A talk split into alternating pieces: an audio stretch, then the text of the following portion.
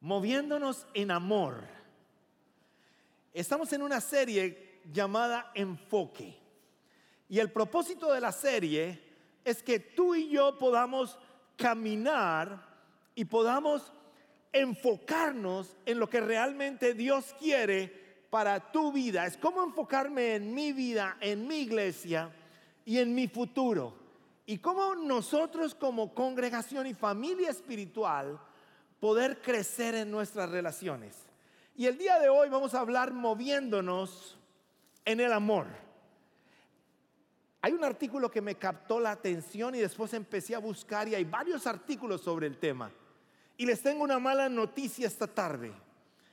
Estamos viviendo, según varios artículos y publicaciones que hay, en las generaciones más egoístas que han existido en el mundo. Y yo me asusté cuando lo leí, porque decía las generaciones más egoístas. Y empecé rápidamente a leer este artículo, uno de ellos era un artículo español y decía, vivimos como queremos, sin cuidar nuestro medio ambiente y sin importarnos el futuro de nuestros hijos y nuestros nietos. Y yo dije, wow. Después otra parte decía, construimos armas que pueden destruir al mundo solo para demostrar que somos más fuertes unos que los otros. Pensamos siempre en nuestro bienestar por encima de cualquier otro bienestar. Dice que esta generación no tiene tiempo para estar atentos de sus padres ancianos porque vivimos en un mundo rápido y ágil y hay muchas cosas que hacer. Y podría quedarme aquí sacando muchos más elementos de estos artículos que encontré que manifiestan que estas generaciones son las generaciones más egoístas. ¿Verdad? Ponemos a verlo y parece verdad. Es verdad. Y cuando vamos a la escritura, encontramos lo opuesto. Y el Señor nos invita a nosotros a enfocarnos para amar. En esta serie Enfoque, empezamos partiendo de que para poder enfocarme en, el, en, en mi vida y en lo que el Señor tiene delante de mí, yo tengo que primeramente enfocarme en Él. Y caminamos por Mateo 6:33 que fue nuestro texto de hace dos domingos. Y el propósito de ese texto era, más buscad primeramente el reino de Dios y su justicia.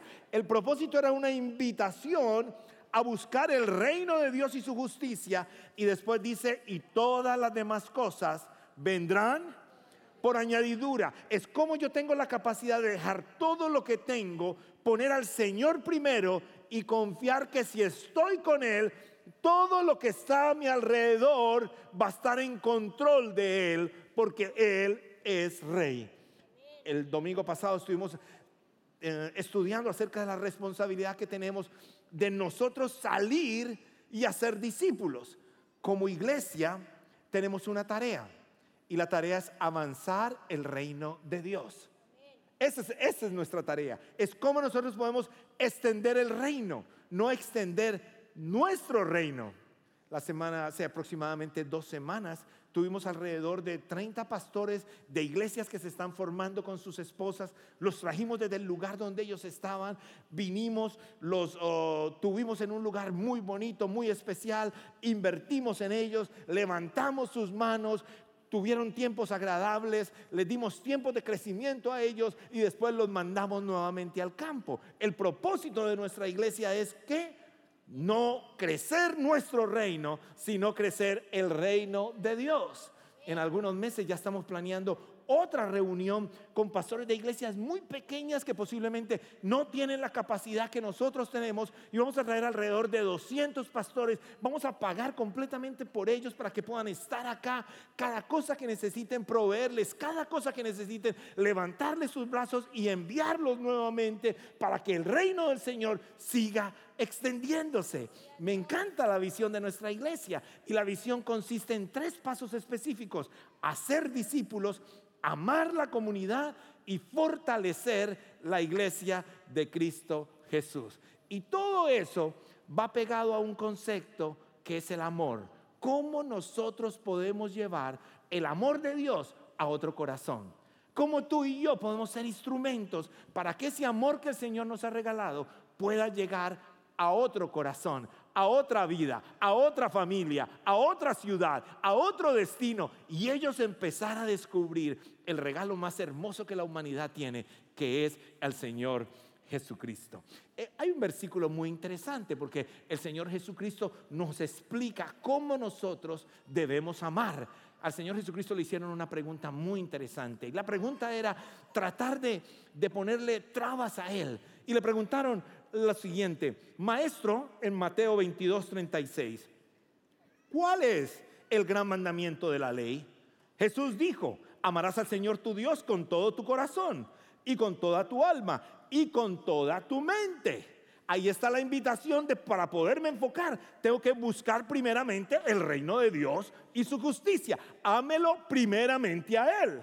Y después que dice, este es el primer y grande mandamiento. Y el segundo es semejante, amarás a tu prójimo como a ti mismo. Y ese también es un mandamiento interesante. Ahora, si tú vas al texto dice, el segundo es qué? Semejante. No dice, y el segundo está de segundo nivel. Está diciendo, el segundo es semejante, el segundo es igual de importante, el segundo es muy, muy valioso. Y dice, amarás a tu prójimo como a ti mismo. Ahora, hay una enseñanza interesante aquí. Está diciendo el Señor, amémoslo a Él. Está diciendo el Señor, amemos a los demás. Y está diciendo el Señor, amémonos a nosotros mismos. Hay tres enseñanzas interesantes en ese lugar, en, en este versículo, que nos está invitando el Señor a descubrir acerca del amor. Ahora, ya sabemos que tenemos que amar. Lo hemos escuchado mucho.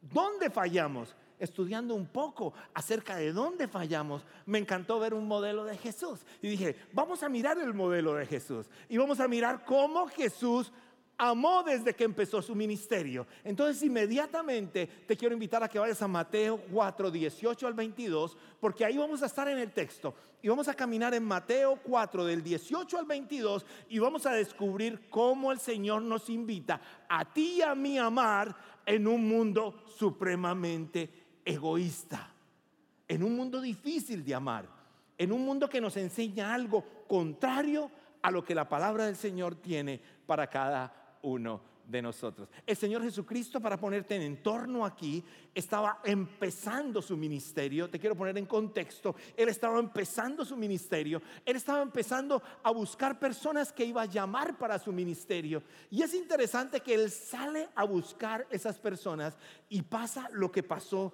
en este texto. Y dice así la palabra del Señor en el versículo 18. Andando Jesús junto al mar de Galilea, vio a Dios dos hermanos, Simón llamado Pedro y Andrés su hermano, que echaban la red en el mar porque eran pescadores.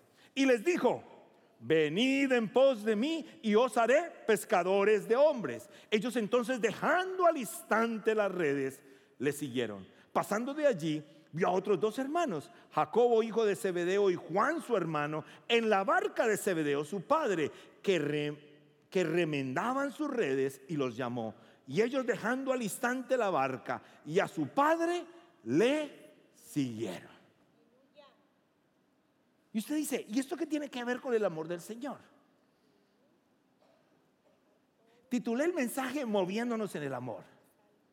Y la pregunta que vamos a responder en los próximos minutos es, ¿cómo puedo moverme en amor?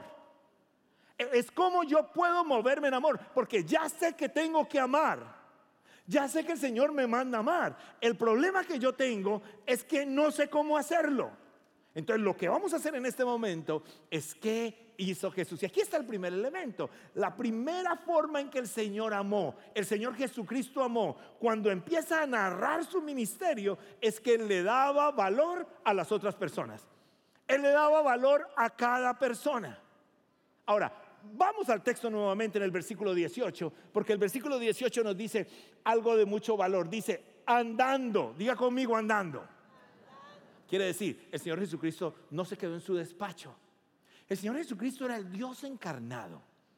Él hubiera podido ir a un lugar y decir, ok, yo voy a quedarme acá. Y los que quieran ser mis discípulos, mejor dicho, voy a mandar poner unos clasificados.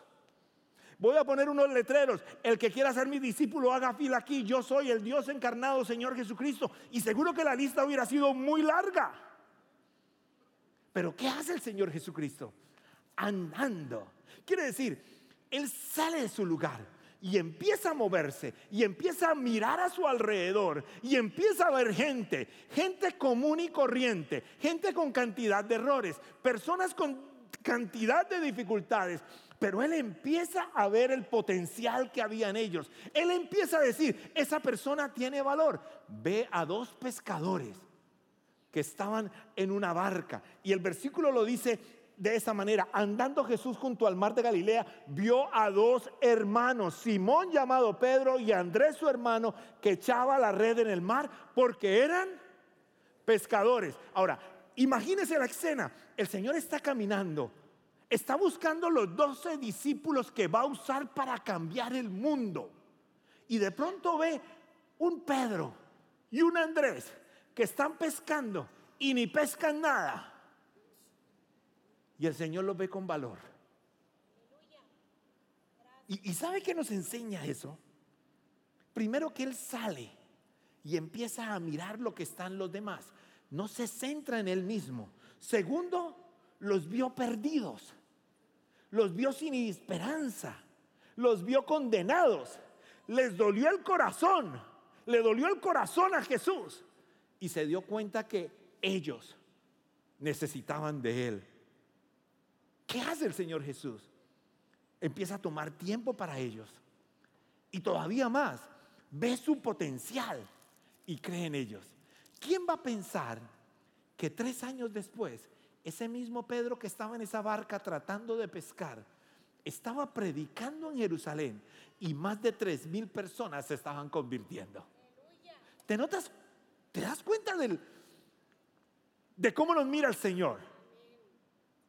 Estoy seguro que el Señor Jesucristo cuando lo vio dijo, ese es Pedro, ese, ay, ahí está Pedro, ah, este lo conozco muy bien, ah, se irrita, oh, es impulsivo, hoy tiene estas características de este Pedro, unas características parecidas a muchos de los que estamos aquí. Eh, aquí hay muchos Pedros y Pedras.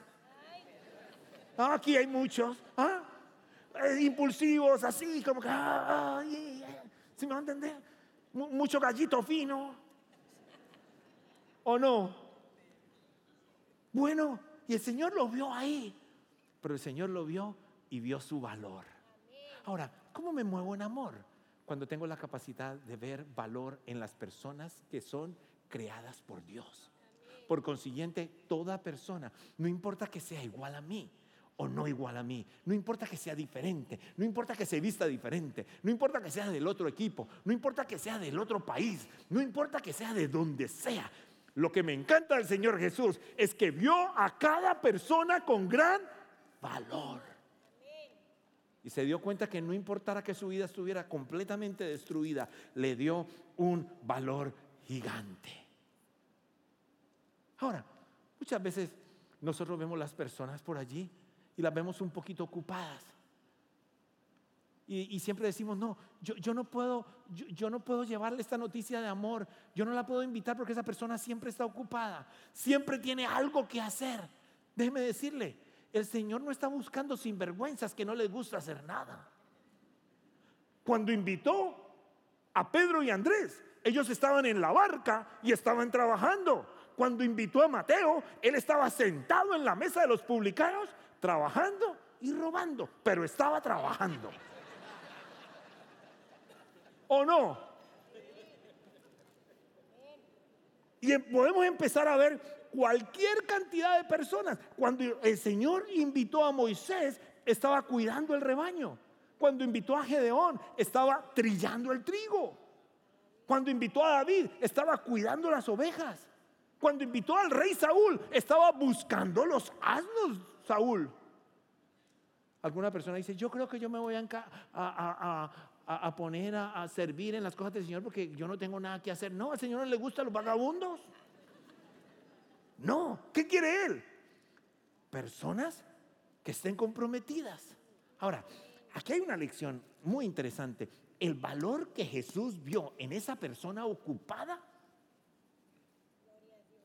él se dio cuenta que la noticia que él tenía, la invitación que él tenía, era más grande que esa famosa ocupación que tenían estos varones.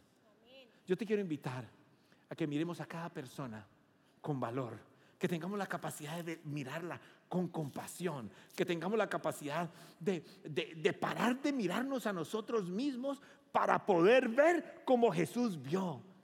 Escuche esto, si no dejo de mirarme solo a mí mismo, nunca podré amar a otros. Y es fácil amarnos nosotros mismos. ¿Sabes por qué hay tantos problemas en la familia de hoy? Porque cada uno se ama a sí mismo y no tenemos la capacidad de amar al otro. Porque cada uno está buscando un bien individual. Porque no estamos buscando un bien común. Porque cada uno se cree más importante que el otro. Porque no nos damos cuenta de que cada uno de nosotros somos un elemento que venimos a sumar a una familia que el Señor planeó desde antes. Entonces no tenemos ese valor, no le damos ese valor a la otra persona. Y muchos de los divorcios que pasan hoy en día es porque nunca tuvimos la capacidad o tuvieron la capacidad de darle el valor a esa otra persona. No importa.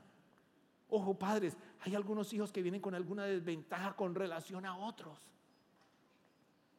Hay algunos hijos que son brillantes, que son maravillosos, que son extraordinarios. Usted nomás mira por ellos, usted se desvela por ellos y de pronto el otro está ahí, que está un poquito más lentico, que de pronto no tiene la capacidad exactamente igual que la otra. Déjeme decirle algo, para el Señor tiene el mismo valor. Y el Señor le ha puesto cosas especiales a ese otro niño, a esa otra niña. ¿Sabe para qué? Para cumplir propósitos divinos. Por consiguiente, debo empezar a saber amar dándole varón a las personas que están junto a mí, a las personas que están a nuestro alrededor. Y de esa manera podemos avanzar hacia lo que Dios tiene. Ahora, hay un segundo elemento, invitando a descubrir sus propósitos invitando a descubrir propósito. Y, el texto en el versículo 19 dice algo interesante. Dice, y les dijo, venid en pos de mí. ¿Qué les dijo? Venid en pos de mí. Ahora, aquí hay una invitación. Aquí hay una invitación. Una invitación muy fuerte. Y es invitándolos a descubrir propósito. Cuando yo estoy influenciando en alguien, cuando yo voy a amar a alguien y tengo que tener la capacidad de poder pararme al frente de esa persona y decirle, venga, hay hombres casados aquí en este lugar, ponga su mano en alto. Mire, mire esa cantidad de manos, déjeme decirle algo. Todos ustedes tuvieron la capacidad de decirle a una chica un día, sígueme. ¿O no? Y lo mejor es que muchas de ellas dejaron las muñecas en el cuarto y todo por seguirlo a usted.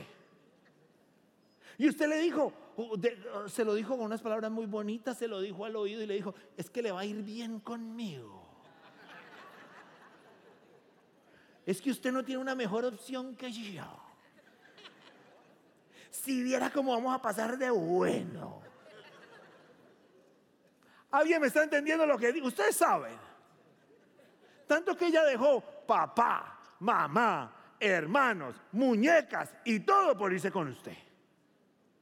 Le creyó. Déjeme decirle algo. Cuando nosotros somos cristianos, cuando somos hijos del Señor? Nosotros le podemos decir a alguien, sígueme. Yo te voy a llevar a donde está el agua de la vida eterna. Yo te voy a llevar para que tú descubras a un Dios que es poderoso. Pero en nosotros tiene que haber una vida de testimonio que permita que alguien quiera seguirme. De pronto, hombres, a usted, usted se puso ese día unas buenas botas y, usted se veía un poquito bien. De pronto se echó la loción que era ese día. De pronto usted escondió algunas cosas y mostró otras y enredó. ¿Me comprende? Y nos creyeron. Pero en la vida cristiana, el Señor está esperando que nosotros tengamos unas vidas dignas. Mostrar lo que el Señor ha hecho en nosotros para que algo poderoso pase en la vida de otras personas. Lo que me encanta del Señor Jesús es que su invitación no fue a decirles, Él no fue a decirles, solamente el Señor les ama, Él los invitó a algo más grande. Cuando nosotros amamos, llevamos el amor de Cristo a alguien más. Pero había algo especial en Jesús. Porque uno rápidamente lee el texto y dice, ¿cómo así que se acercaron? Lo vieron y dejaron todo y se fueron detrás de él. Hubo algo especial en Jesús, que cuando él les habló, ellos creyeron. Hubo algo especial en Jesús, que ellos empezaban a escuchar de Jesús, que dijeron, yo me voy detrás de este maestro. Y lo interesante es que la historia no relata que ninguno de los que empezó con él se devolvió. Y tanto fue el dolor del que lo traicionó que sabía que lo había hecho por mal, que se quitó la vida. Porque el testimonio que el Señor Jesús tenía con las personas que estaban a su alrededor estaba lleno de amor, de honestidad y de impacto. Aquí viene algo para los que estamos aquí en este lugar. Si tu testimonio y tu vida no refleja a Cristo en tu vida, va a ser muy difícil que podamos amar a alguien. Y va a ser muy difícil que alguien nos pueda seguir. Siempre con mi esposa decimos, nuestro sueño es que algún día, cuando nuestros hijos tengan un hogar, ellos digan, yo quiero tener un hogar como el que papi tenía. Yo quiero yo quiero tener una esposa como, como mami era.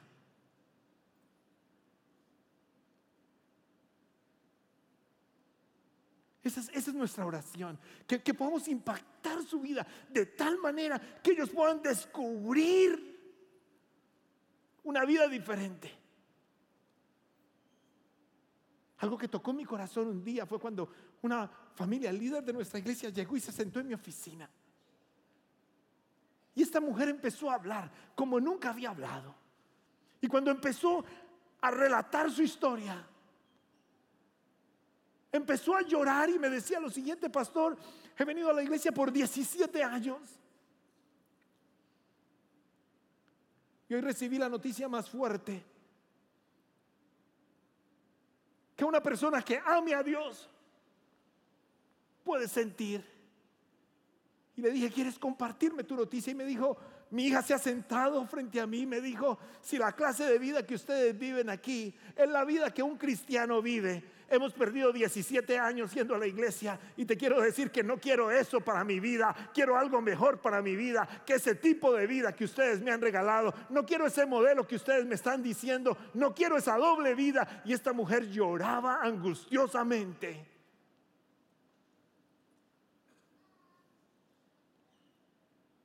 Que no había podido impactar la vida de sus hijos. Cuando miro la manera como Jesús amó, sus discípulos fueron completamente impactados por él. El Señor supo manejar su ira y su enojo. El Señor supo manejar su testimonio. Tú y yo no somos perfectos como el Señor Jesucristo, pero tenemos al perfecto dentro de nosotros. Y si nosotros queremos amar a la comunidad, empecemos amando bien a los que tenemos cerca. Empecemos haciendo una marca poderosa del poder de Cristo en nosotros, en las personas que viven junto a nosotros. Le digo algo, la historia bendecirá su vida. Y los recuerdos y las marcas que queden en la vida de nuestros hijos y generaciones próximas será de bendición para muchos. Pero si vivimos como el enemigo quiere que vivamos, nunca podremos llevar esa clase de amor. Y le diremos a nuestros hijos, síguenos y nos contestarán, ¿para qué? Le diremos, vamos a la iglesia y dirán, para vivir como ustedes viven, mejor me quedo acá. Pero rápidamente ellos reconocerán y serán bendecidos por un papi o por una mami o por una pareja que ame al Señor y que su vida impacte sus corazones. Ustedes son llamados a amar de verdad, porque han conocido el verdadero amor de Cristo. Hemos sido nosotros llamados amar de una manera especial. Y cuando veo al Señor Jesucristo invitándolo a ellos y ellos dejando todo para seguirle y nunca se desanimaron, fue porque el testimonio de Él fue un amor puro y honesto. Una vida pura y honesta. Y una vida de un impacto poderoso. Seguir a Jesús significa dejar muchas cosas atrás. Eso significa seguir a Jesús.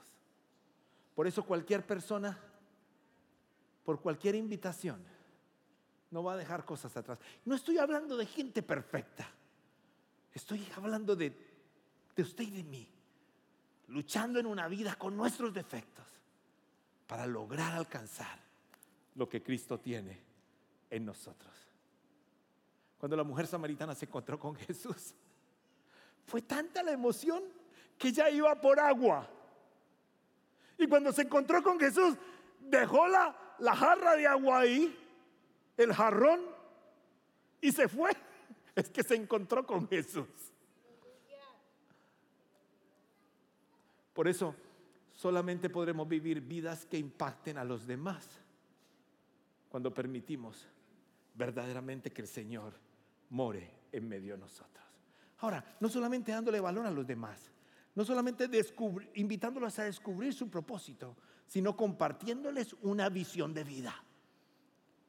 Y eso fue lo que dijo el Señor Jesucristo.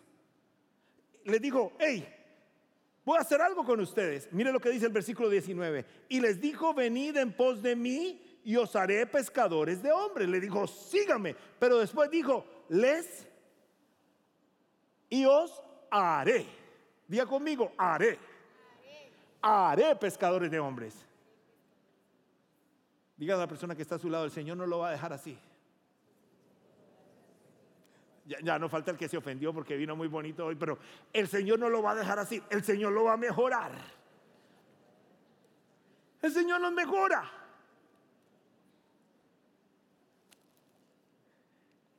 Increíble este, texto, nos podemos quedar cualquier cantidad de tiempo. Dice, y los haré. Cuando yo camino con el Señor, el Señor nos hace diferentes. Los haré. Me encanta porque aquí hay algo demasiado poderoso. Aquí hay visión. Cuando el Señor dice, no son eso, pero los voy a hacer pescadores de hombres. A esos hombres que estaban ahí les dijo, tienen un potencial gigante, tienen algo maravilloso en ustedes y ustedes van a impactar este mundo de una manera inimaginable y de verdad que lo hicieron los haré pescadores de hombres.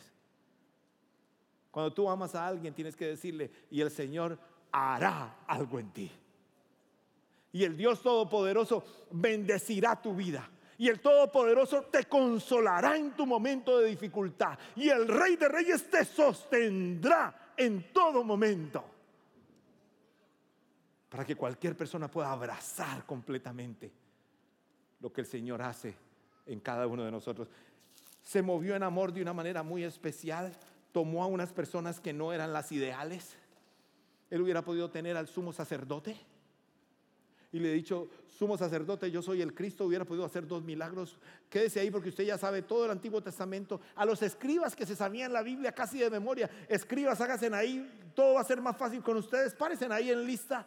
Hay alguien, un saduceo, venga para acá, que usted es el jefe de los saduceos, siéntese ahí. Usted es buenísimo. Este fariseo que está aquí, venga fariseo, usted cumple la ley, párese ahí. Yo los mejoro y los dejo listos. Pero el Señor tomó personas con cantidad de errores, con cantidad de dificultades, con cantidad de luchas. Y le dijo, vengan, vengan. Y ellos dejando todo, fueron. ¿Sabes que tú has conocido a un Jesús que ama? Posiblemente estás dolido, dolida. Posiblemente la vida te ha golpeado. Pero nunca tendrás la vida abundante si no empiezas a amar a la manera de Cristo. Y amar a la manera de Cristo significa tener la capacidad de vivir para Cristo e invitar a otros a conocer ese amor. Es salir y ver con los ojos que vio Cristo. Es ver a alguien a tu alrededor y sentir el deseo de que esa persona no se pierda. Es detenerte de llenar tus necesidades, salirte de lo tuyo para pensar en alguien más. Es tener la capacidad de ser generoso con alguien más. Con tus palabras, con tu tiempo, con tus recursos. si hacemos eso, yo te puedo asegurar que la promesa del Señor en tu vida se cumple. ¿Sabes cuál es la promesa? Y yo estaré con vosotros, con ustedes, con los de Champion Forest, todos los días con frío o sin frío, hasta que yo venga.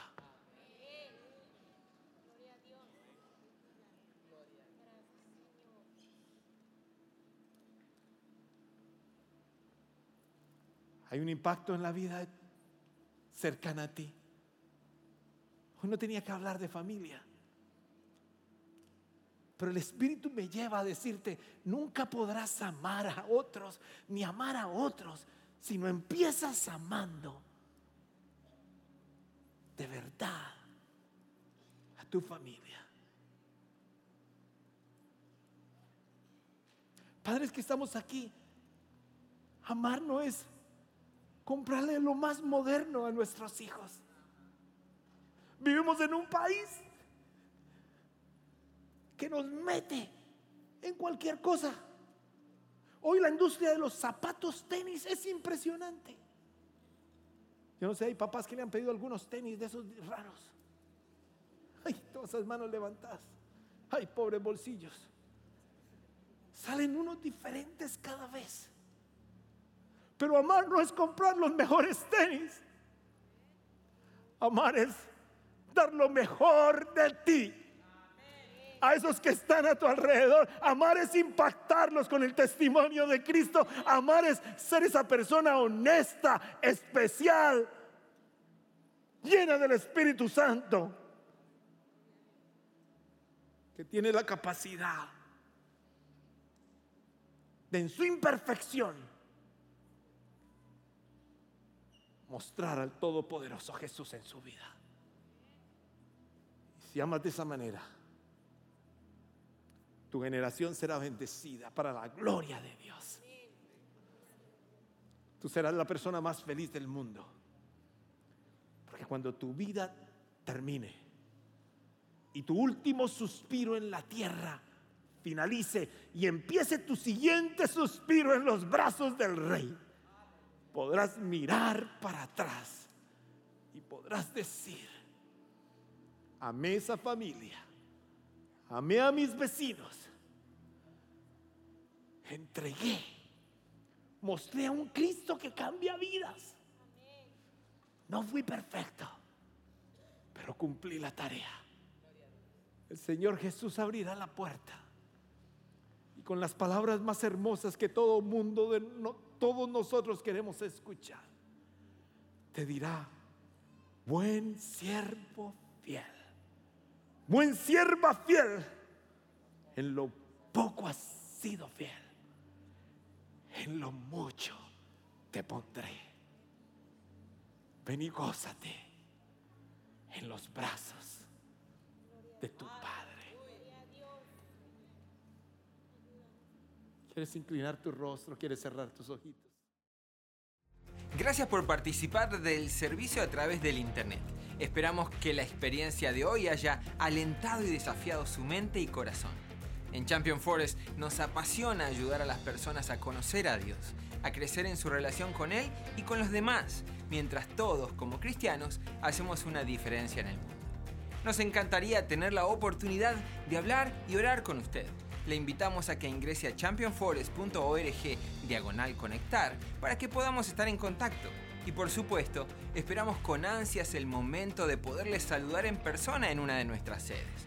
Que Dios le bendiga y tenga una semana llena de la presencia del Señor. Nos vemos pronto.